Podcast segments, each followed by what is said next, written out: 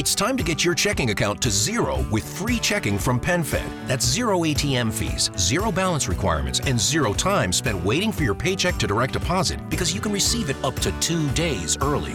Open your account with just $25 and see how big zero can be. Apply online today at PenFed.org slash free checking. Early direct deposit eligibility may vary between pay periods and timing of payer's funding. To receive any advertised product, you must become a member of PenFed, insured by NCUA. Cuando el tráfico te sube la presión, nada mejor que una buena canción. Cuando las noticias ocupen tu atención, enfócate en lo que te alegra el corazón.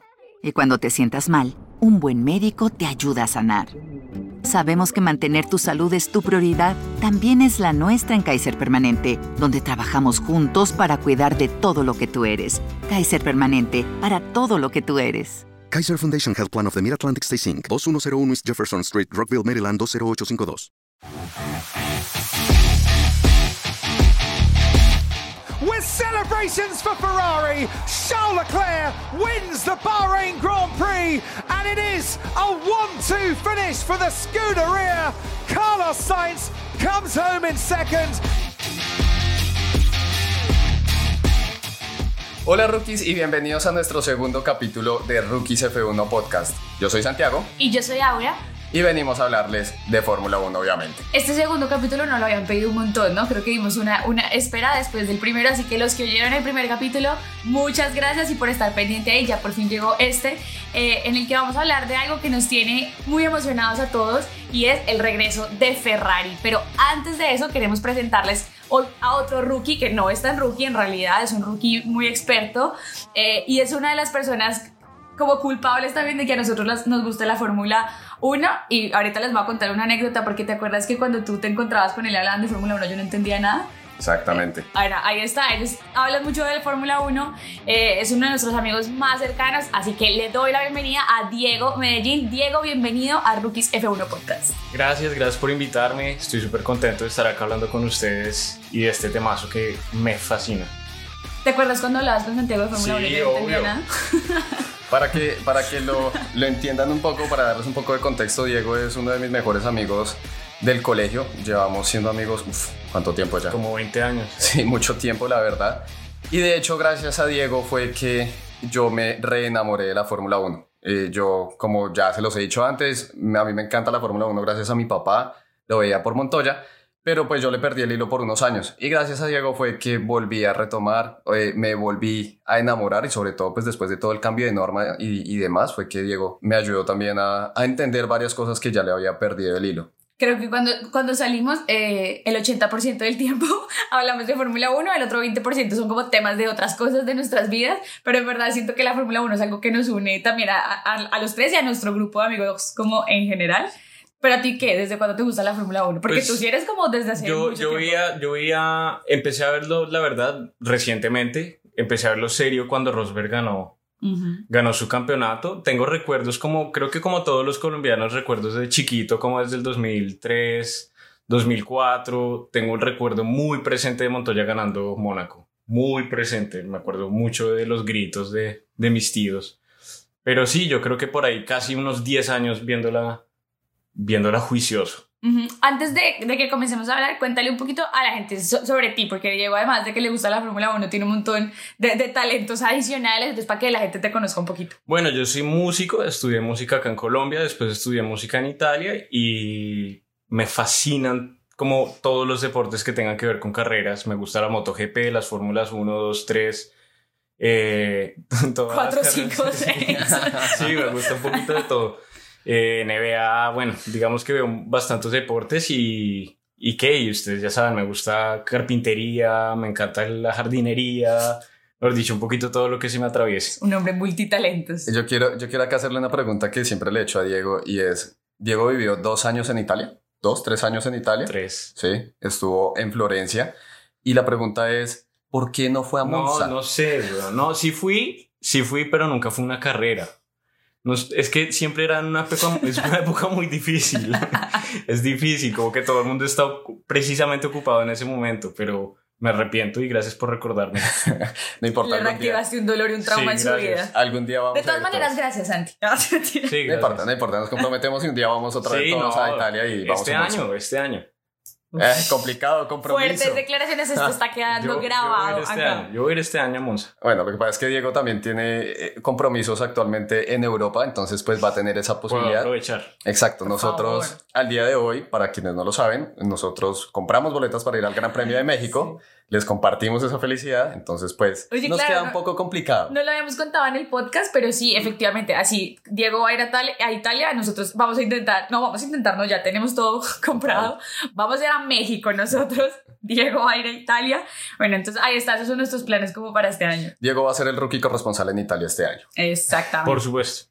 Bueno, entonces yo creo que ahora sí, entrando en materia, vamos a hablar de algo que nos tiene muy emocionados a todos en esta temporada. Yo sé que llevamos dos carreras y de pronto es muy pronto para emocionarse así, pero no hay duda de que aunque hayan pasado solamente dos carreras, hay algo que nos tiene emocionados y como ilusionados a todos y es el regreso de Ferrari. Eso es el 1-2 de la primera carrera de este año, otra vez el podio en Arabia Saudita, sin duda es un regreso que, que vuelvo y digo, llena de ilusión. Pero la pregunta que yo siempre les hacía, y como que es en, en lo que va a girar este podcast, y es, ¿por qué el regreso de un equipo tan histórico como Ferrari emociona tanto? Y sobre todo, que era lo que yo le decía a Santi, cuando uno no conoce de la Fórmula 1 y si algunos nos están escuchando y apenas están iniciando en este mundo de la Fórmula 1, si a uno le hablan de F1, casi que lo primero que uno piensa es en Ferrari. ¿Por Ferrari, qué existe sí. como esa relación entre F1 y Fórmula 1 como tan eh, metida en el cerebro? Yo, yo quiero que ustedes hagan el ejercicio y vayan a preguntarle a alguien que ustedes saben que no, no ve el deporte, que no ha visto nada de Fórmula 1 en ningún momento. ¿Sí? Y pregúntenle cuál es el primer equipo que se le viene a la cabeza cuando le hablan de Fórmula 1. Automáticamente se cruza un rojo por la cabeza. Sí, siempre va a ser Ferrari. Es, es imposible que no sea así. Y todo el tema va a que acá la idea es que repasemos un poco más la historia de Ferrari y diferentes cosas que han pasado con la escudería, pero para ir soltando datos de- al respecto, esto sucede porque Ferrari es la única escudería vigente que ha estado en absolutamente todas las temporadas de Fórmula 1. O sea, lleva corriendo 73 temporadas en total con esta. Y pues es por eso mismo. Aparte de que ya obviamente vamos a hablar de todos los palmares de Ferrari y demás, es, es por eso. O sea, es la escudería con mayor historia en la Fórmula 1 actualmente. ¿Sí?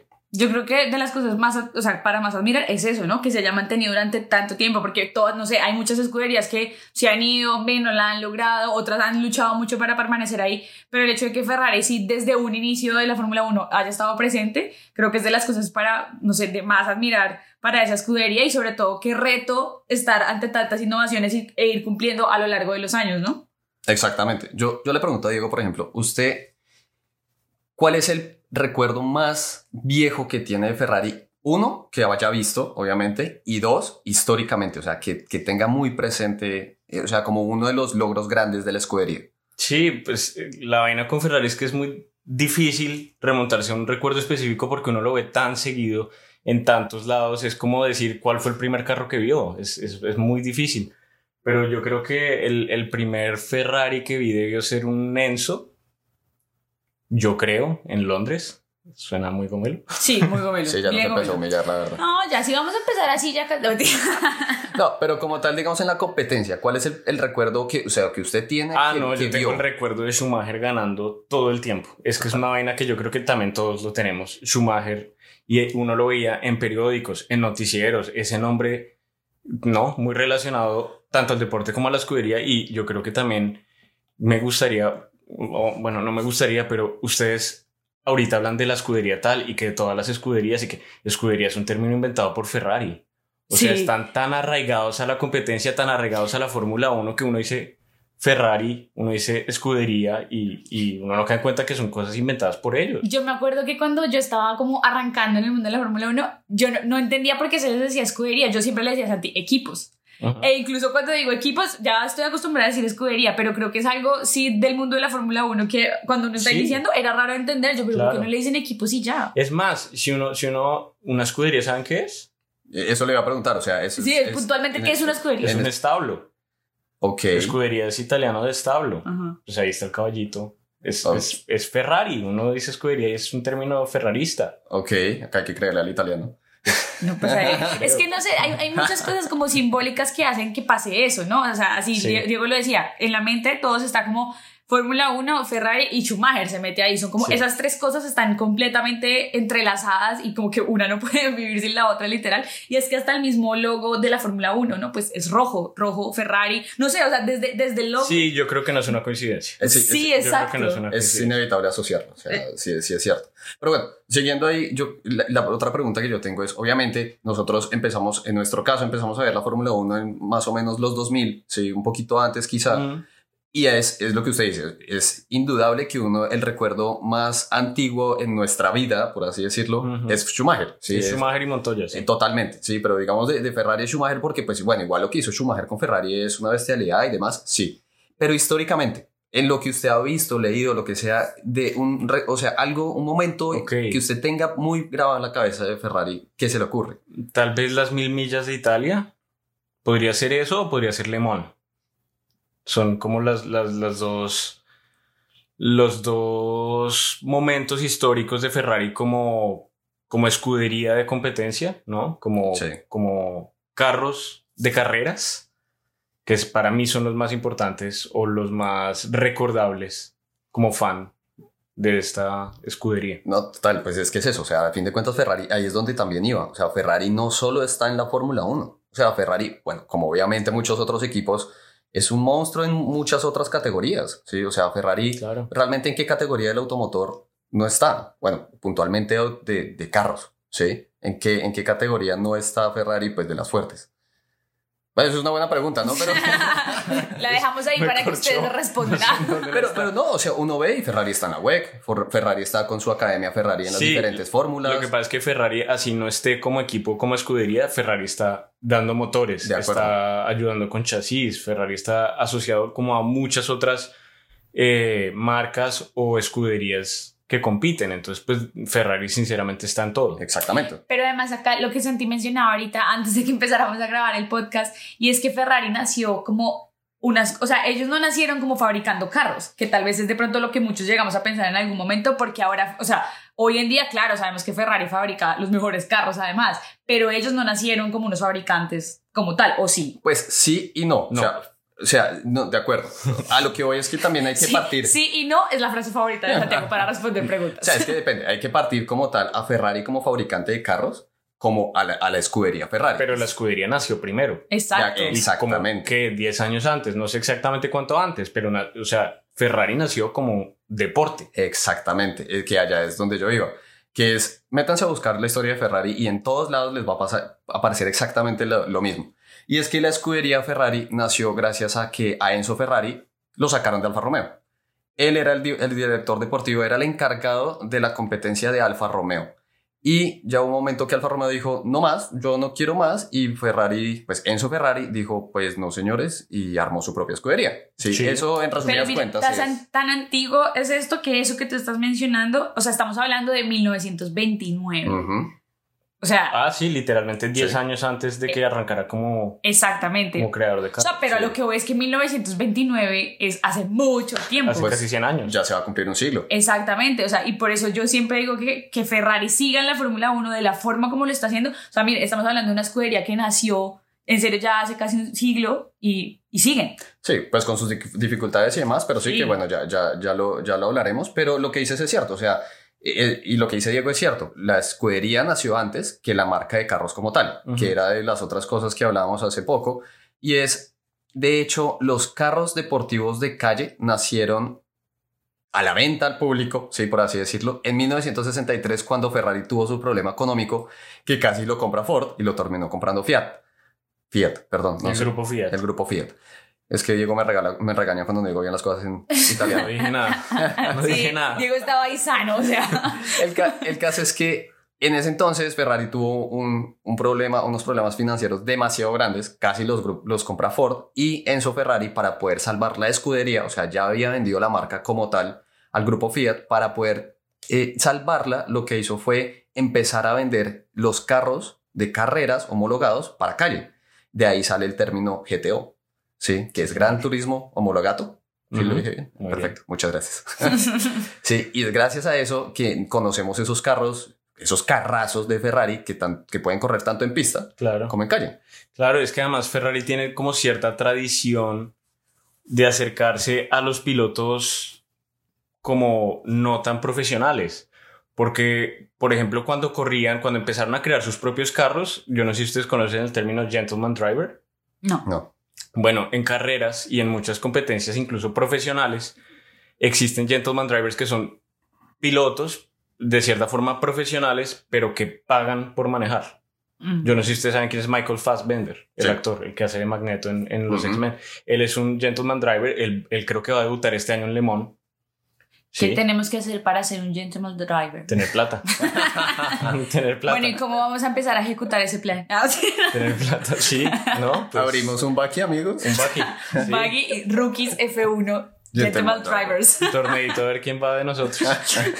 Pero, pero Ferrari arrancó un poquito como un- un- una escudería de gentleman drivers. Ok. Pagaban, se les hacía el carro, iban y competían. Ujú. Entonces, pues yo creo que también de ahí nace un poco de hagamos carros deportivos para la calle, para los, para las, pues, gentleman driver tal vez, tal vez es un término un poquito exclusivo, pero para la gente que tiene plata y quiere manejar un carrazo. Carros de bueno, lujo. Qué, qué buen dato, la verdad, yo no lo sabía. O Vamos sea, a empezar a ahorrar desde ya. En el Sí. presupuesto mensual. bueno, pero yo creo que hay, hay que hablar de un personaje que ustedes mencionaron ahorita, que creo que es clave y ya es para, para un poco seguir con este tema de la, de la historia de Fórmula 1, y es Enzo Ferrari. Santiago se me adelantó, pero yo les tenía una pregunta. Pensé que era corchadora y ya no va a ser tan corchadora porque era una frase del man, pero quiero decir la frase para que ustedes me digan que eso explica un poco la filosofía también de, de Enzo Ferrari con Ferrari. Ajá. En un momento llegó a decir que la aerodinámica es para los que no saben fabricar motores. Sí, pero es que hay que tener en cuenta un poquito tal vez la época en la que se dijo eso, el contexto en el que se dijo eso. Exacto. En esa época era mientras más grande el motor, pues mejor. El, el gol no era que el carro fuera aerodinámico, pues sí era muy importante, pero era que el carro aguantara el motor que se le ponía. Entonces trataban de ser cada vez un motor más grande y el gol era que el carro lo aguantara. sí, sí, pero yo No. también siento. No. Sí, pero no otra ¿Sí vez. ven? Es la no, no, no, no, no. Lo que dice Diego es cierto, que también hay que tener en cuenta el contexto y la época en la que eso dijo. Pero yo siento que Ferrari estuvo muy arraigado a esa filosofía por mucho, mucho tiempo y sobre todo mucho tiempo después de que Enzo Ferrari murió. Porque, Ujú. porque bueno, ahí adelantándonos un poco a, a lo Parece que, el año pasado también hubieran estado En arraigados. 2020. En 2020, sí.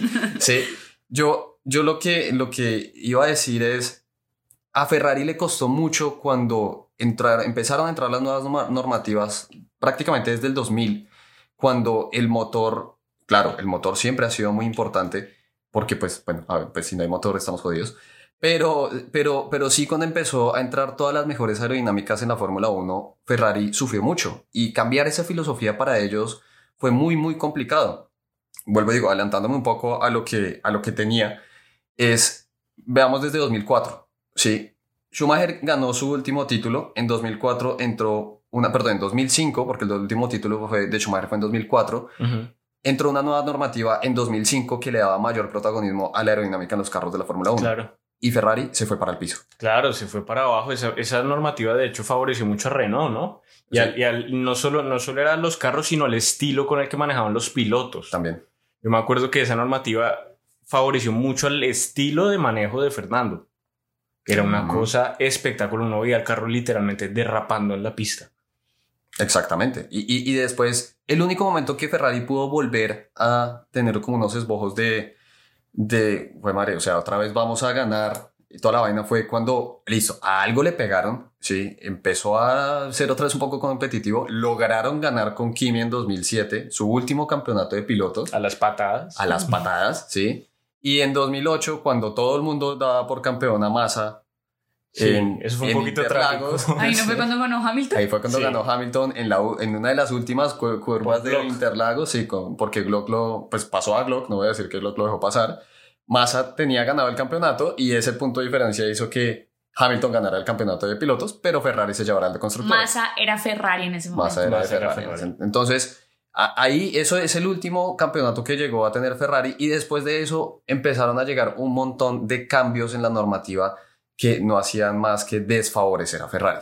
Llegó 2010, llegó la hegemonía parcial de Red Bull, los cuatro años con Vettel, Ferrari sí era competitivo, se llevaron a Alonso de hecho para poder competirle, eh, lo lograron en algunos momentos, pero nunca estuvieron cómodos. Y después llegó la era híbrida y peor aún.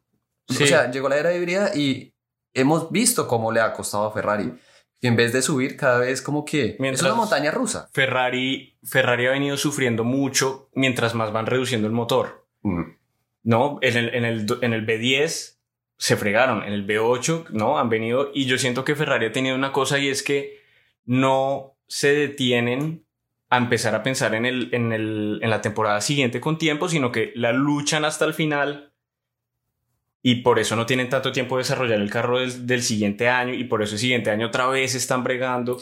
Pero, pero eso este año ya cambió, No, ¿no? eso iba a decir, Claro, hasta ahora. claro. Sí, porque hasta ahora, porque en teoría Claro. el 2021 fue un año en el que estuvieron completamente enfocados en sacar adelante el carro del 2022 y si se acuerdan, Binotto casi Por ni aparecía en las por carreras. supuesto. Que se acuerdan que pasaba algo súper curioso que cuando Binotto no iba les iba súper Les iba bien, súper, especialmente a Sainz, o sea, era como una cosa ahí súper súper Yo creo que. Binotto es, es muy criticado, pero a mí me parece un muy buen team principal. Me parece muy bueno y siento que es- esa pelea que hubo entre, entre Mercedes y Red Bull el año pasado favoreció muchísimo a Ferrari. Ferrari tiene meses de ventaja contra esos dos equipos en desarrollo de unidad de potencia.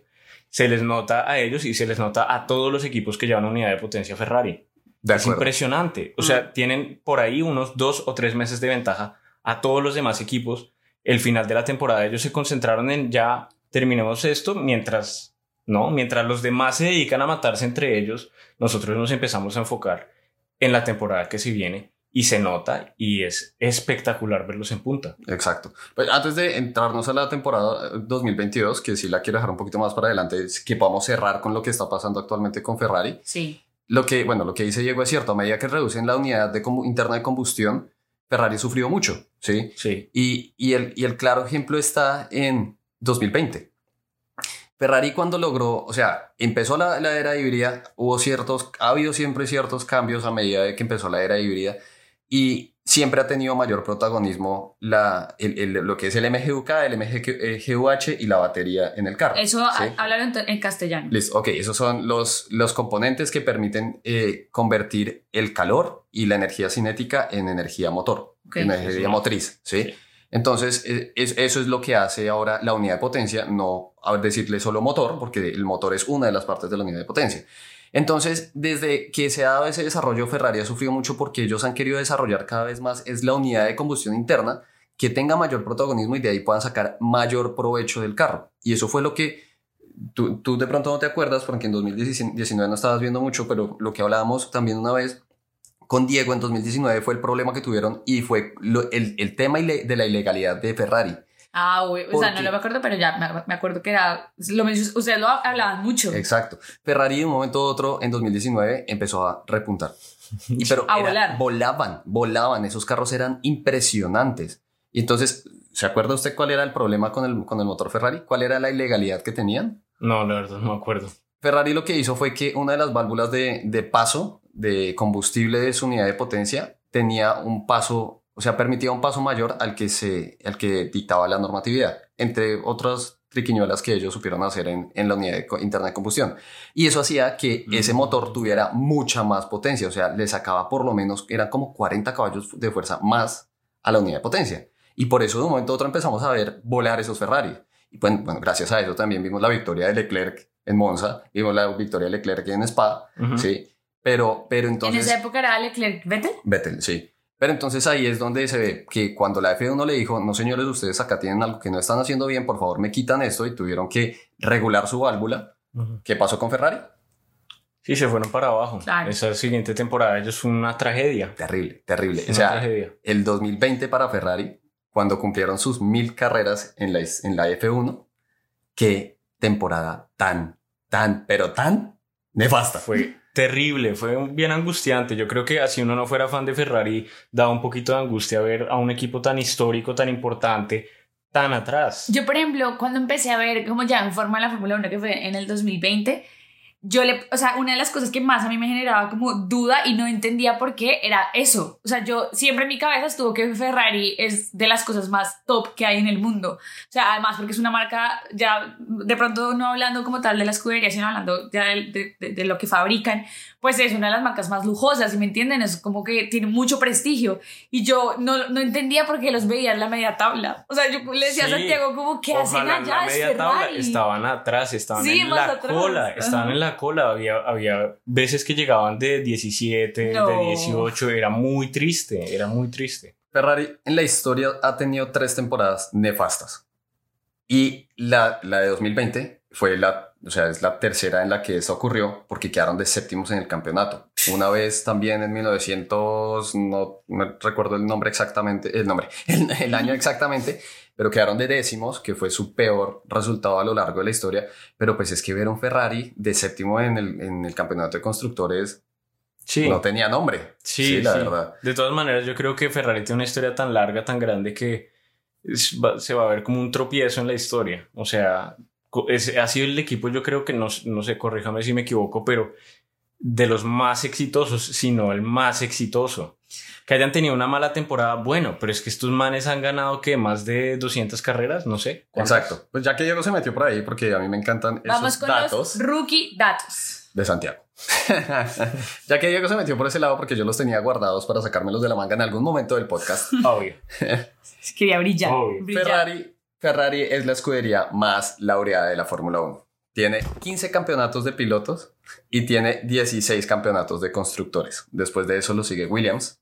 Entonces vamos a decir que Williams también está en un tropiezo histórico y va a volver a remontar. Ojalá. Ojalá. porque eso también a Creo los colombianos creo que nos da un poquito de tristeza. Eso iba a decir yo, los tres coincidimos en que ojalá Williams lo vaya muy bien. Totalmente. Y acá, bueno, acá estos datos los voy a ir soltando haciéndoles preguntas. ¿En cuántos grandes premios ha, par- ha participado Ferrari? Si ya ahorita echamos la pista de que en 2020 su premio número 1000 Mil, sí.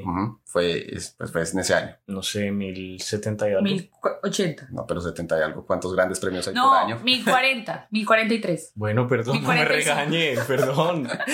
1045, Casi. 1046. No, bueno, ya para que no nos quedamos adivinando todo el capítulo. Ferrari, ha- Ferrari ha participado en 1032 grandes Uy, premios casi. al día de hoy. Al día de hoy, después de haber participado en el Gran Premio de Arabia Saudita. lejos. Sí, o sea, Se Diego, 2500. Usted, le sumó, le sumó O sea, como dos temporadas O más. sea, sabemos que Ferrari es histórico, pero pues ya. perdón. Ha participado en 73 temporadas en total, como le dijimos al principio de, de- del capítulo, porque pues bueno, ha estado a lo largo de toda la Fórmula 1. Dato curioso también es que Ferrari no corrió en la primera carrera de Fórmula 1 de, de, o sea, históricamente. ¿Que fue en Mónaco? no, participaron por primera vez en Mónaco. Ok. Ujú. Sí, ¿Cuál fue la primera carrera? No me acuerdo, no me acuerdo, es una buena Ah, pregunta corchado. para... Sí, es una buena pregunta para buscar. ¿Cuál fue la primera carrera de la Fórmula 1? Exactamente. Voy a buscarlo, amigos, mientras tanto. Pero Ferrari participó hasta, hasta la Mónaco en 1950. O sea, desde ahí arrancó. Ha tenido 110 pilotos a lo largo de su historia, que ya vamos para los pilotos, que es algo muy importante para tocar. Sí. Ha ganado 239 veces, contando la victoria de Bahrein de este año. Ha tenido 231 pole y ha subido 782 veces al podio. ¿Cuántos, ¿Cuántas carreras ganadas? Ha ganado 239 veces. O sea, ¿Cómo es? básicamente tienen como victoria por pole. Básicamente. Sí, es muy, muy Eso similar Muy impresionante. Eso es muy impresionante. Son unos datos que ningún otro equipo va a tener. Cuando el tráfico te sube la presión, nada mejor que una buena canción. Cuando las noticias ocupen tu atención, enfócate en lo que te alegra el corazón. Y cuando te sientas mal, un buen médico te ayuda a sanar. Sabemos que mantener tu salud es tu prioridad, también es la nuestra en Kaiser Permanente, donde trabajamos juntos para cuidar de todo lo que tú eres. Kaiser Permanente, para todo lo que tú eres. Kaiser Foundation Health Plan of the Mid-Atlantic Stay Inc. 2101 East Jefferson Street, Rockville, Maryland 20852. Lucky Land Casino asking people what's the weirdest place you've gotten lucky? Lucky? In line at the deli, I guess? Aha, in my dentist's office. More than once, actually. Do I have to say? Yes, you do. In the car before my kids' PTA meeting. Really? Yes. Excuse me, what's the weirdest place you've gotten lucky? I never win and tell. Well, there you have it. You can get lucky anywhere playing at LuckyLandSlots.com. Play for free right now. Are you feeling lucky? No purchase necessary. Void where prohibited by law. 18 plus. Terms and conditions apply. See website for details. Pues sí, o sea, el que, se le, el que se le asemeja históricamente hablando es Williams, ¿sí? Que bueno, Williams ha tenido de hecho una historia más, eh, con mayor, mayor cantidad de tropiezos que Ferrari como tal, que pues ya hablaremos Sí, en otro capítulo de. Williams, sí. Pero, pero sí, a eso de pronto se le puede llegar a equiparar un poco en el corto plazo que ha estado en, en, en la competencia Mercedes, ¿sí? Pero, pero no, obviamente es incomparable. Incomparable los datos de Ferrari. Les ¿sí? tengo el dato de la primera carrera. Sí, ¿Dónde fue? En nuestro casi que favorito. Fue Silverstone.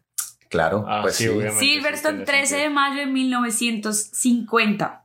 Fallamos como fans. Fallamos. Y miren, una- datos curiosos de eso, rápidamente, que en ese momento la edad promedio de la parrilla, o sea, de los pilotos de la parrilla, era 39 años. El piloto más joven en ese momento tenía 29 años. Nada que ver con, No. con, con lo que estamos viendo ahorita. Nada, total. Pero bueno, ya que también hablas de edades, y era lo que estaba diciendo ahorita, metámonos a los pilotos, porque hay algo muy curioso que pues se los voy a ir diciendo a medida que lo hablemos. Ferrari ha tenido pilotos muy grandes que los han sacado de ciertas sequías, pero viéndonos cronológicamente hablando, pues por los pilotazos que han tenido, Fangio corrió con Ferrari, Fangio ganó con Ferrari, y después de eso, varios años de victorias y demás, tuvieron una sequía grandísima en los años 60 y 70 hasta que llegó Nicky. Nicky fue el que sacó a Ferrari de sus años de, de- de no poder ganar. Tenían un carro bien malito, ¿no? Exacto, sí, o sea, Incluso con Nicky. incluso con Nicky. Es que Nicky ayudó al desarrollo del carro para que pudieran remontar de- en los campeonatos y pudieran ganar. Ya después de eso fue que pues, Nicky se accidentó en, en Alemania y des- aún así después de eso volvió a ganar con Ferrari. Pero después de eso, Ferrari volvió a tener una cantidad de problemas y de nuevo sequía. Se, Sí. se quedaron así un montón de tiempo. Volvieron a, hacer cambios en la escudería. Gento lo que hizo fue, no señores, nosotros tenemos que cambiar nuestra filosofía. Dejaron de tener solo una, estru- una estructura italiana, por así decirlo. Trajeron más gente. Se trajeron a Ross Brown, se trajeron a Rory Brain y se trajeron a Schumacher para desarrollar el carrazo, bueno, los carrazos con los que Schumacher se llevaría sus cinco títulos y hasta el momento es el único piloto que ha logrado cinco títulos del de pilotos de forma conse- consecutiva. Yo creo que... Dale, termina, termina tu idea. No, yo solo iba a dejarles ahí la polémica de, o sea, eso ha pasado después de las épocas de sequía de Ferrari. Sí, llega un piloto y vuelve y los ¿Y para usted quién de es la, este piloto de la mano. ahorita? Eso les iba a decir, porque de la, mano, de la mano de la mano del desarrollo obviamente del carro, porque pues no solo es, eh, hay que, o sea, no es ajeno que no solo es traer al piloto y ya. Eh, es eso. En este momento ya el desarrollo del carro está. La pregunta es, ¿el piloto dará para sacar esos años de sequía de Ferrari? ¿Y quién va a ser? Esa es una buena pregunta y creo que es, eso es lo que estamos ahorita. Y desde el año pasado Binotto dijo que, que creo que es la duda que siempre surge con las escuderías y es como, bueno, ¿quién es el piloto principal? ¿Cuál va a ser el escudero? Y, y- esa lucha como interna que se dice que, pues que en la Fórmula 1 tu, tu principal como ene- enemigo, entre comillas, o tu, o tu principal competencia es tu compañero de equipo, ¿sí? Y esta lucha entre, entre Sainz y Leclerc este año, en teoría, Binotto les dijo como, háganle y gánense su primer, o sea, no vamos a tener un primero y un, pilo- un segundo piloto, vamos a dejar que en pista lo hagan y hasta el momento, pues parece, yo sé que dos carreras llevamos, pero se nota que Leclerc está mucho más cómodo con el carro después de un año que no fue tan bueno para él. Mm, no creo sé, no sé. O sea, sí y no. Como diría Ah, mi buen amigo Santiago. No, ya se le pegó. Ahorita yo sí. Lo que y pasa no. es que, bueno, yo creo que Sainz está teniendo un año mucho mejor que su año pasado. Yo creo que lo vemos más cómodo en el carro. Y a pesar de que Binotto haga declaraciones como sí, no vamos a tener preferencia. A ver, un piloto tiene un contrato a Sí, cuatro obvio, años. claro.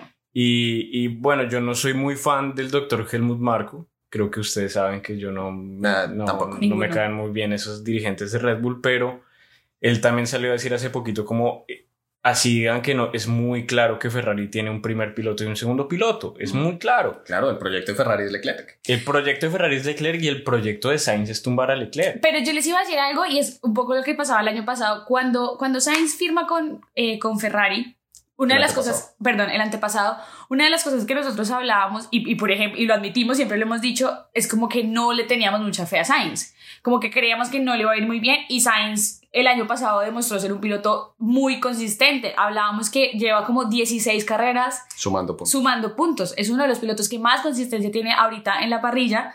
es una, fue, no sé si fue, de pronto para algunos no fue sorpresa, muchos creían en él desde el inicio, pero también siento que Sainz llega un poco a, a decir, yo también soy bueno y de pronto le puedo estar pisando mucho a Leclerc. Y ahí sí se ve, se ve un poco, eh, no en riesgo, pero sí, ok, Leclerc es el piloto principal, pero, pero Sainz está ahí pisando muy duro y moviendo esa balanza hacia él. Es un poquito donde yo iba que Sainz no es un Botas. Exacto. Sainz no es un Checo Pérez. Sainz es, creo que fue el único piloto el año pasado que no se retiró de ninguna carrera.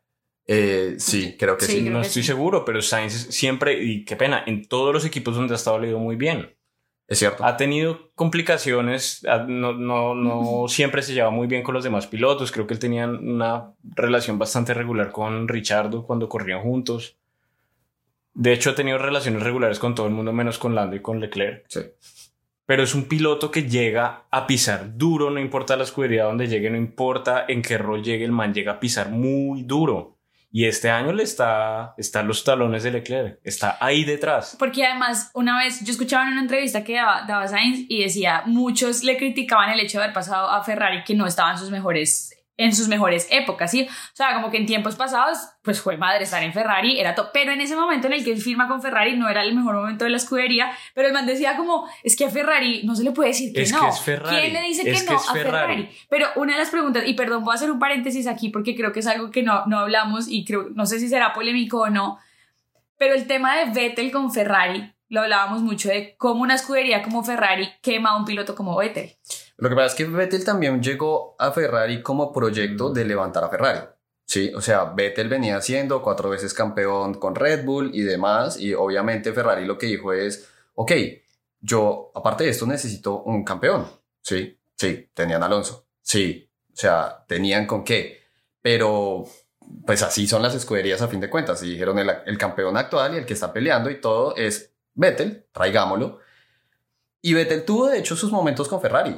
Pero es que Vettel es muy buen piloto. A la gente se le olvida lo buen piloto que, es Vettel. Exacto. A la gente se le olvida. Y Vettel tuvo unos momentos muy, muy grandes con Ferrari, pero tampoco es secreto para nadie que llegó Leclerc siendo piloto, un una joven promesa para la escudería. Y ahora, Leclerc no es malo, ¿sí? Pero también no opacó a Vettel. Sí, y en la última temporada de Vettel fue muy, he dicho mucho Vettel, pero la última temporada de Vettel Un shot fue, por cada vez que se entregó diga Vettel. fue, fue triste, sí, o sea, ver lo que le pasaba ese año a Vettel. Porque Vettel. Porque, porque Vettel sufrió mucho con Ferrari y Vettel tuvo que irse de Ferrari porque... sí, o sea, a, a, mí pues eso es claro lo que, tú dices, lo quemaron también. Claro que Binotto salió, no me acuerdo si fue ayer o creo que leí la noticia esta mañana, a aceptar culpa de lo que pasó con Vettel. Otro shot. Salió a decir como, en verdad, es que lo estaban tratando muy mal. Sí. Y, y, ustedes saben que yo también soy como crítico de Drive to Survive. No, no, últimamente no soy tan fan y en, mm. y en, Drive to Survive lo muestran bien dramático esa relación entre Vettel y Ferrari. Pero en verdad era muy real y uno no necesitaba ver Drive to Survive para ver que el equipo eh, era muy negligente con, con Vettel. Otro shot. Pero y es que incluso ahí, ahí lo explicaban, sí, en teoría ya no, no somos tan fans de Drive to Survive, creo sí. que se han desvirtuado un montón, pero yo sí me acuerdo que una de las cosas que explicaban ahí era que no era normal para una escudería como Ferrari hacer una contratación como la de Leclerc, sí. porque no era muy común que la, que la apostaran a pilotos jóvenes. Es que si ustedes se dan cuenta en la lista de pilotos como históricos que han pasado por Ferrari, pues tenemos grandes nombres, Schumacher, Fangio, eh, Massa estuvo ahí también. Bueno no, no sé, el Niki Lauda, por supuesto. Sí. No sé, como que Raikkonen, Kimi, el, el, mismo. Muchos nombres de pilotos muy grandes. Y la llegada de Leclerc a Ferrari, yo sí me acuerdo, incluso los fans, los tifosi, eran como, ¿qué sí. hacen contratando a un jovencito? Sí, fue un poquito polémico. O sea, Además que la, el contrato de Leclerc es el más largo que ha firmado Ferrari. Ferrari nunca había firmado un piloto, uno, tan joven y por tanto tiempo. Uh -huh. Porque es que el contrato de Leclerc era seis años, si no estoy mal, recién entró a la escudería. Mm, sí, sí, tal vez. Sí, sí, sí, claro. Porque Vettel entró en 2000, perdón, Vettel. Creo que, Shot. creo que Leclerc tuvo un contrato tal vez de dos años y se lo renovaron largo. En total, seis. Entonces to fueron dos con cuatro renovados, algo así. Los fact checkers ya nos podrán corregir eventualmente, pero no estoy seguro que haya sido un contrato tan largo desde el comienzo. Yo sí me acuerdo porque eso sí lo vi, se lo vi, eh, no me acuerdo si fue a Diego Mejía, pero el contrato de Vettel, de Vettel otra vez, estoy que me tomo. El contrato de Leclerc es el contrato más largo que ha firmado Ferrari para un piloto. O sea, no, no que es el que más tiempo hayan tenido, ¿sí? Porque pues Michael Mire, estuvo mucho tiempo. Leclerc firmó con Ferrari en el 2019. Sí. ¿Sí? Acá dice que tenemos un titular de ESPN, Charles Leclerc firma con Ferrari hasta el Por 2024. eso, o sea, seis, seis temporadas. Exacto. 19, o sea, firma el 19 en 2019. Diciembre del 2019. Por eso, entonces O sea, es para 20. correr 20, 21, 22, 23 y 24. Son cinco, Cinco años. años. Sí, entonces, igual, vuel- vuelvo a lo que digo. Listo, estábamos, partamos diferencias. Usted dijo cuatro, yo dije seis, pero eran cinco y aún así sigue siendo el contrato más largo que han firmado con un piloto. Sí, es que yo creo que eh, últimamente hay como una tendencia no solo a alargar co- a- algunos contratos, sobre todo los de lo- los equipos están como buscando pilotos a largo plazo. Ujú. Sobre todo los equipos grandes están buscando pilotos a largo plazo y están buscando pilotos jóvenes a largo plazo. Promesas. Que eso sí, tal vez no era muy común en Ferrari, pero es que todos los equipos lo están haciendo y a todos los equipos les está funcionando. O sea, hay peladitos de 18, de 17 años que la rompen en las demás categorías. ¿no? Les va muy bien y que, y que incluso, o sea, Verstappen, por ejemplo, llegó a correr que a los 16. A los 16 años. O sea, es que es, cierto. Y hay una tendencia y se dieron cuenta como, ok, es que los reflejos y la forma de manejar de un joven es una cosa muy distinta a contratar a alguien de 30 a 32 años. Que bueno, o sea, igual es- depende de lo que quieran hacer, pero sí, totalmente de acuerdo. Y el ejemplo también está este año, vimos a la renovación de Lando Sí, Ahí está. por un buen tiempo. Sí, y pues la renovación de Max también, que ahora va a ser el piloto con mayor contrato, o sea, de, Con de Red periodo Bull. de tiempo que ha estado con Red Bull y demás. Y, y no, sí, de acuerdo. Pero entonces, to- todo esto va aquí, yo creo que eso, eso fue lo que ayudó a que Vettel se quemara en Ferrari. Y Vettel se fuera, porque es que también esa situación debe ser muy difícil, ¿no? O sea, llega a Sí, no. pisarte. Pues es como lo que le pasa. O sea, yo sé que no es comparable Richardo con Vettel, pero es como Richardo eh, Verstappen en Red Bull. Es lo mismo. Hoy Mm. vuelvo, hago la claridad de que Richardo no es lo mismo que Vettel o Diego me puede estar como eh, Sí, matando en este por instante. favor. Eh, Por yo favor. sé, hago la claridad por eso, que yo sé que no es comparable, soy súper consciente de eso, pero en la situación sí creo que es muy similar, además de que ellos, aparte de O sea, que ellos no son comparables. Tú dices que llegue un piloto joven a un equipo donde... Muy talentoso. Pero es inevitable. O sea, Pero, pues- es, es inevitable. Es inevitable que eso Sí, suceda. pero yo creo que... Pues sí, no.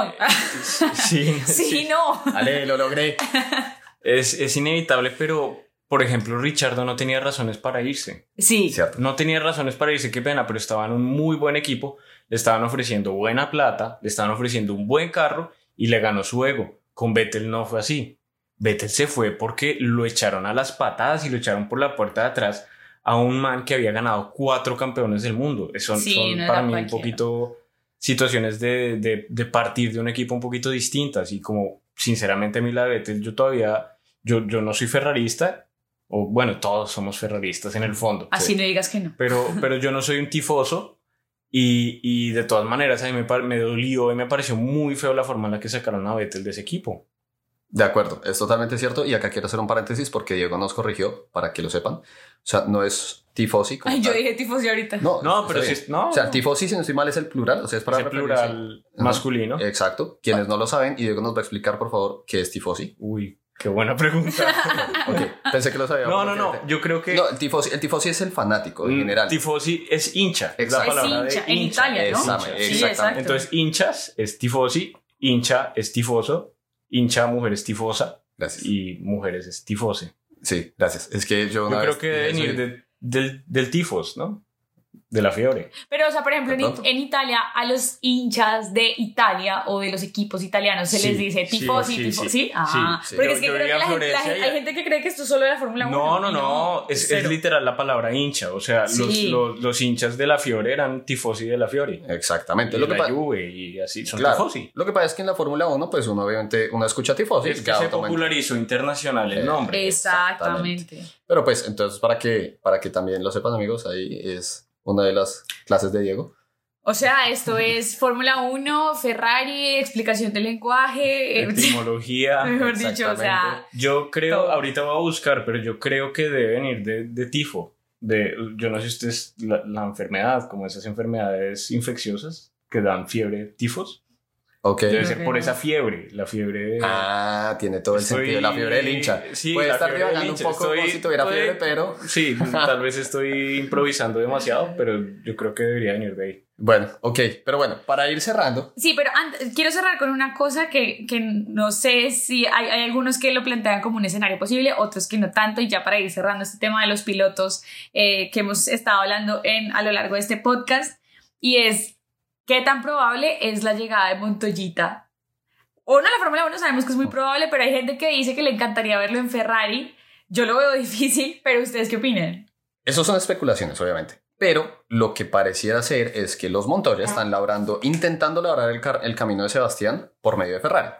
Sí, el vínculo con Prema, intentando buscar la academia de Ferrari, porque Sebastián no es academia Ferrari actualmente. No, todavía no. Sí, pero Todavía. buscando- todavía, Todavía. exactamente. Pero si Sebastián llega a entrar a la academia Ferrari, no es un imposible. Obviamente le toca trepar a, eh, a través de Haas, a través de Alfa Romeo, como lo está haciendo Mick, pero, pero no es un imposible que, Mick- que Sebastián llegue a, Ferrari. Sobre- Pero sobre todo, yo pensando, perdón, Diego, te interrumpí, ya te dejo, es Mick, Mick está ahí como haciendo su camino para allá. Entonces la ¿Mick? llega. Sí, Mick. sí, sí. Para llegar a Ferrari. Sí. Sí, exacto. Sí, él O sea, por eso, ya entonces, está en Ferrari. por eso, tiene un pie en Ferrari. Una dupla, o sea, estamos hablando que Leclerc va hasta el 2024 con Ferrari seguramente le van a renovar. Sí. Llegará de pronto Schumacher y será la dupla de pronto en unos años. Pues la llegada de Sebas, yo no la veo Ojalá. tan. Yo, yo, Bueno, no pues, yo soy fan de Schumacher, pero mm, cada temporada la veo un poquito más difícil. Yo, yo siento que él tiene mucho talento. Es, es un piloto muy trabajado, porque uno también en la grilla ve pilotos talentosos y pilotos trabajados, y hay pilotos que son talentosos que no trabajan, ¿no? No voy a echar nombres, pero Yuki. No, no voy a echar nombre, pero su noda.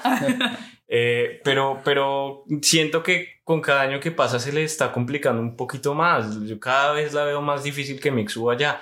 Ferrari tiene muy buenos pilotos, muy buenos pilotos. Y Mick está corriendo en el mismo, en, en el mismo carro que, que, está, que hace buenas qualis, que llega a buenos puntos en las últimas carreras. Y Mick todavía está muy atrás. Magnussen se la puso difícil hasta temporada. Magnussen se la puso Pero muy difícil. era lo que yo decía que Magnussen va, ahora sí vamos a poner a prueba a Schumacher, porque es que el año pasado era muy difícil Sí, medirlo. ¿Cómo claro. lo mides al lado de un piloto como Bueno, Mazepin? y, y la temporada acaba de arrancar. Yo siento que todavía Sí, está muy total. temprano para hacer predicciones. Ojalá mejore, ojalá le vaya bien. O- obviamente, Fe- eh, Mick ya tiene un pie en Ferrari. Creo que él es el piloto de prueba o el piloto Sí, de él es reserva. El- él eso de lo reserva. anunciaron en diciembre Él del es, año él pasado. es uno de los muchos creo. pilotos de reserva que tiene Ferrari. Y además a Ferrari también le conviene por, Por pues, nombre. merca- Claro, por marketing. claro, claro, Sí, to- tener o sea, otra la vez- marca Ferrari con Schumacher Totalmente. va a vender todo lo que ustedes quieran. Lo que hablábamos al inicio. Es y, y cor- y corrijo, y corrijo porque creo que lo dije mal ahorita. O sea, es inevitable la relación Fórmula 1, Pues Schumacher, claro. Ferrari. Claro, y es que es cierto, o sea, es eso, uno, uno fuera de eso habla de Schumacher y uno no piensa en otra escudería que Ferrari. O sea, la persona que se le pregunte en dónde corrió Schumacher va a decir Ferrari, no va a decir Benetton, Mercedes. no va a decir Mercedes. Total. sí. Bueno, De- sí. Pero de pronto, o sea, Bueno, bueno, sí, pero, nosotros, pero- o sea, No, pero sí. les soy sincera, yo antes de conocer la Fórmula 1, yo nunca asocié Schumacher con Mercedes. Yo no sabía que él Es había eso. corrido con Mercedes. Y pasa, porque O sea, pues, o sea, mucha gente, para Eso mucha gente pasa. también se quedó en que Schumacher se retiró con Ferrari, pero mucha gente no se acuerda que Schumacher después volvió a Mercedes. Exacto. De hecho, Schumacher fue, así como usted decía que llegaban pilotos a una escudería y la levantaban, Schumacher fue el que levantó Mercedes. También. Sí, Que, que no se alcanzaron a ver muchas, que no se alcanzó a ver como los logros de Schumacher con Mercedes, pero fue un piloto que se sentó a desarrollar el carro desde el día uno. Eh, Es, es cierto, es, es verdad. Y así también pasó con Ferrari, ¿no? O sea, él también Sí, ayudaba mucho a levantar Ferrari. Yo creo, yo creo que ese tema Schumacher-Ferrari nos da para Otro otro. eh, sí, total, porque creo que ese, ese capítulo en la historia de la Fórmula 1 y particular, particularmente de Ferrari da para. Sí, total. Pero, pero entonces a lo que digamos es, sí, Mick, Mick tiene un pie en Ferrari, pero igual Mick tiene que demostrar por qué también Ferrari no puede subir un segundo, o sea, un piloto que no le va a dar triunfos. Entonces, bueno, igual lo que usted dice, estamos muy, muy temprano en la temporada, ojalá Mick realmente logre pelearle a Magnussen. Y volviendo a tu pregunta es, sí, ojalá Sebas Montoya llegue hasta allá. En algún momento. Es muy Sí. posible. Yo cada vez lo veo más asociado Tiene- con esa, con esa ala de la competencia automotor. Es que Mick, que haya ido a competir a la Fórmula Regional Asiática, no es, En vano. no es en vano, no es, Sebas, no es, no es- Mick. Sebas. Ah, perdón. No importa, no pasa nada. No es, no, es, no, es, no es poca cosa y no hay que, como que no hay que ignorar que estaba corriendo con el hermano de Leclerc. Sí. Estaba corriendo con gente, con mucha gente que tiene pies en, en Ferrari, que lo vieron correr, que lo vieron ganar carreras. Yo creo que por ahí ya se está cocinando algo. Ojalá tocaría llamar a preguntarle. Ahorita mismo se termina este podcast y se llama. Y ya vamos a ver el viejo Sebas. Pero bueno, igualmente, también Sebastián tiene una gran ventaja, al igual que Mick, y es el apellido de Montoya. Montoya, así no haya ganado su campeonato del mundo. Como la mitad de la grilla de la Fórmula 1. Sí, pero, pero igualmente mucha gente recuerda el apellido Montoya. Sí, Sí. internacionalmente. Entonces, no, eso ayuda. es un ícono en la Fórmula 1. Claro, claro, que otra vez haremos un capítulo diferente por Montoya porque se lo merece totalmente. Sí, varios. Pero, pero, pero sí, o sea, en, en, en conclusión es que muy posiblemente, o sea, la posibilidad existe, es una posibilidad fuerte, esperamos a ver si se da, la verdad. Bueno, vamos ya, yo creo que para cerrar eh, es este capítulo dedicado a Ferrari. Yo antes, para cerrar, o sea, para ese cierre, entonces un pre-cierre, yo solo quiero hacer una mención, Pre-pre-cierre. un pre-pre-pre-pre-cierre. Yo quiero hacer una mención por lo que hizo Ferrari para este año. El desarrollo técnico de Ferrari, y lo siento porque es que me encanta meterme por ese lado técnico, es impresionante. La filosofía, cómo cambiaron totalmente el concepto del carro, cómo interpretaron el reglamento, esos pontones que son una bañera de bebé, ¿sí? Y funcionan perfectamente. ¿Sí? Pensé que iba a decir cualquier cosa menos una bañera de bebé. O sea, cualquier Es que- cosa. es no que una es- bañera es- de bebé. es que- ¿Cómo lo dice? Una bañera de bebé. Es, Es es que- el nuevo término el- para decir que algo es bonito. Sí, Esta no, camiseta que me compré no. es una bañera de bebé. Lo digo es porque en serio usted puede bañar un bebé ahí. Cuando sea, es- compremos algo grande, uy, se caga como una bañera de bebé. No, pues es, es en serio, o sea, literal, ahí se puede, se puede bañar un chigüiro, o sea, es, es- Se está hablando con los términos. Ya le metió ya no es solo bebé. pero es que son los memes que también vi. Pero, pero en serio, el desarrollo de Ferrari es una cosa impresionante. No, solo, no solo en el aspecto aerodinámico del carro que le pegaron demasiado bien, sino en la unidad de potencia. Ferrari, tanto Ferrari como Renault hicieron un cambio en la arquitectura de su motor, hicieron eh, diferente, una reestructuración diferente a lo que hizo Mercedes, diferente a lo que hizo Honda, y, y les funciona. O sea, el paso que dio Ferrari, hablemos 2020, lo que hizo 2021, que lo vimos otra vez pelear por el tercer puesto, que todos sabíamos que no iba a pelear por punta, pero ahí estaba. Y un año después automáticamente estar peleando por punta, sí, llevamos dos carreras, pero lo, ya lo vemos, obviamente que así va a ser todo el año, es una cosa impresionante y de aplaudirle a esa escudería. En serio, es, es Sí, me Muy el bueno. sombrero. sí, total, total, porque además fue un desarrollo muy rápido. Y, y le da alegría a todos así no sean fans de Ferrari. O sea, siento que no importa a qué piloto o a qué equipo siga uno, ver a Ferrari arriba De acuerdo. es muy chévere. Todos somos Ferrari fans en Es el fondo. muy chévere. Totalmente. Pero bueno, ahora sí. Bueno, sí, sin duda. Nos alegra mucho que Ferrari es- esté volviendo. Creo que es el sentimiento que todos tenemos en este momento. Ojalá sigan en una temporada así. Ojalá nos sigan dando esa batalla que creo que eh, llena mucho de adrenalina y es esa batalla Leclerc-Max. Es algo que le está metiendo mucha emoción y, y algo, una, no sé, una pelea muy distinta a la que vimos el, el año pasado. Ahora, estamos arrancando, quién sabe si esta cordialidad se va a seguir manteniendo a lo largo de la temporada, pero sin duda es algo que, que, que nos llena de emoción tanto a los fans de, de Ferrari, también a los de Red Bull y en general a los de la Fórmula 1. Entonces, nada, muy chévere lo que está pasando con Ferrari. Vamos a terminar con una pequeña predicción. Exacto. Yo Dime. te pregunto a ti, ¿quién se lleva el campeonato de pilotos? ¿De Para- pilotos? para ti. Uy, no, pero ya, o sea, má- mátame Pues- ya si Pues quieres. si estamos hablando de Ferrari, sabemos que van a pelear por la punta. Es, es una predicción, predicción Pero- obviamente es... O sea, pero en general, en o general. entre los dos de No, en, Ferrari. en general, dale. Yo la verdad sí creo que va a ser el año de Leclerc. Usted. Yo creo que Max va a repetir. Yo digo que está muy difícil. Sí, pero no. Pero Leclerc es un gran campeonato, un gran contendente para él. Sí, lo que pasa es que solo hemos visto carreras del desierto. ¿no? Es, es cierto, Sí, es sí, cierto. sí, sí, pero sí. pues bueno, Leclerc también es muy bueno en, en circuito, a pesar de que siempre se estrella en Mónaco o algo, pero, pero igualmente, pero igualmente tiene un gran carro este año que ya lo hemos visto pelear. Bueno, yo A mí que- me parecería una nota que ganara Leclerc. O sea, yo que siempre he dicho que soy no, súper fan de Max. muy chévere. A mí, a mí me gustaría sí que repitiera Max, me parecería una nota, pero que ganara Leclerc me parecería, es como la reivindicación, sí. porque es que sería la reivindicación completa de Ferrari. le daría un aire nuevo también a la o sea ya Max le dio Ya un aire, un aire nuevo. pero es una batalla que ya veníamos por años un aire que o sea que gane Ferrari sería una nota porque pues, el otro año hay que salir a pelearle a Ferrari entonces yo también creo que Leclerc puede ganar este año ahora quién gana el campeonato de constructores Haas. Así iba a decir yo. Haas. Alfa Romeo. Williams, amigos. Y con eso fue todo. Pues. La verdad, yo creo que Ferrari se va a ganar el constru- constructores. O sea, Ojalá, sí, yo también. Es, Ojalá. es el desarrollo el del problema de Ferrari, pues yo no digo que va a ganar Leclerc, porque siento que va a haber tanta pelea entre. Se van a quitar muchos puntos entre Sainz y Leclerc. Es posible, Yo pero creo que puede ahí Max sacar provecho. Claro, claro, pero por eso mismo es lo que usted dice es cierto y por eso mismo puede pasar lo mismo que pasó el año pasado. Y gane Max el de pilotos nuevamente y Ferrari Y se lleva el Ferrari. de constructores. Y Red Bull otra vez. Y Red Bull otra vez el de constructores. Bueno amigos, entonces ese fue el capítulo de hoy. Muchísimas gracias por haber escuchado otra, otro rookie capítulo. Muchas gracias Diego por haber estado con nosotros. Gracias por haberme invitado. Estuvo chévere. Es un placer, la verdad. Siempre hablar de Fórmula 1 con Diego es chévere. Sí, la verdad. Eso me dicen. Nos podemos, nos podemos quedar hablando horas y horas. Y bueno, o sea, en serio, Diego es uno de los responsables de que esto suceda. Eh, eh, recuerden, pueden seguirnos en nuestras redes, por favor, ¿cómo son nuestras redes? En TikTok nos encuentran como Rookies F1, en Instagram también nos encuentran como Rookies F1, en Spotify, que es donde pueden escuchar el capítulo de, la, de, de nuestros podcasts, Rookies F1 Podcast, y también, por supuesto, los invitamos a seguirnos en nuestra tienda que tenemos en Instagram, Rookies F1 Store, ahí vendemos gorras de la Fórmula 1, originales, bonit, buenas, bonitas y baratas, a buen precio, entonces ya pronto vamos a tener más cositas para vender en la tienda, entonces para que nos sigan en TikTok, en Instagram, en la cuenta de la tienda también y en Spotify para escuchar nuestro podcast. Y bueno, recuerden que este es un podcast producido por Podcast de Medianoche. Los pueden encontrar en sus redes por Podcast Medianoche. Muchas gracias eh, a ellos por ayudarnos con todo el tema de la producción y demás. Y bueno, amigos, nos vemos en un siguiente capítulo. Nos vemos, ¿no? No.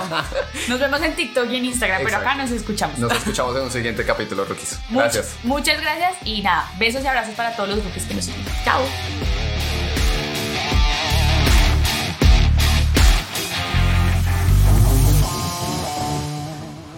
Grazie. Grazie ragazzi. Voi siete la squadra rossa, appassionati, arreterete mai. La mia fermato sta arrivando, mi piaciuto stare con voi.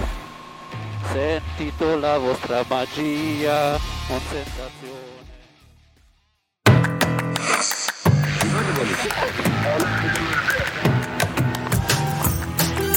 Rookies F1 es un podcast dirigido por Aura Saavedra y Santiago Murcia, producido por Medianoche Miria. Nos encuentras en Instagram como arroba podcast medianoche.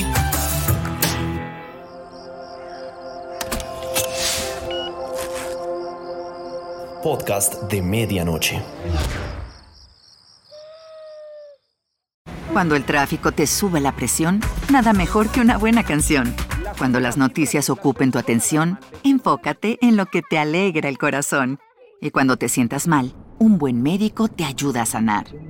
Sabemos que mantener tu salud es tu prioridad, también es la nuestra en Kaiser Permanente, donde trabajamos juntos para cuidar de todo lo que tú eres. Kaiser Permanente, para todo lo que tú eres. Kaiser Foundation Health Plan of the Mid-Atlantic Stay Inc., 2101 East Jefferson Street, Rockville, Maryland, 20852. Okay, round two. Name something that's not boring. laundry? Ooh, a book club. Computer solitaire, huh? Ah, sorry, we were looking for Chumba Casino. That's right. ChumbaCasino.com has over 100 casino style games. Join today and play for free for your chance to redeem some serious prizes. ChumbaCasino.com. No purchase necessary. Void where prohibited by law. 18 plus terms and conditions apply. See website for details.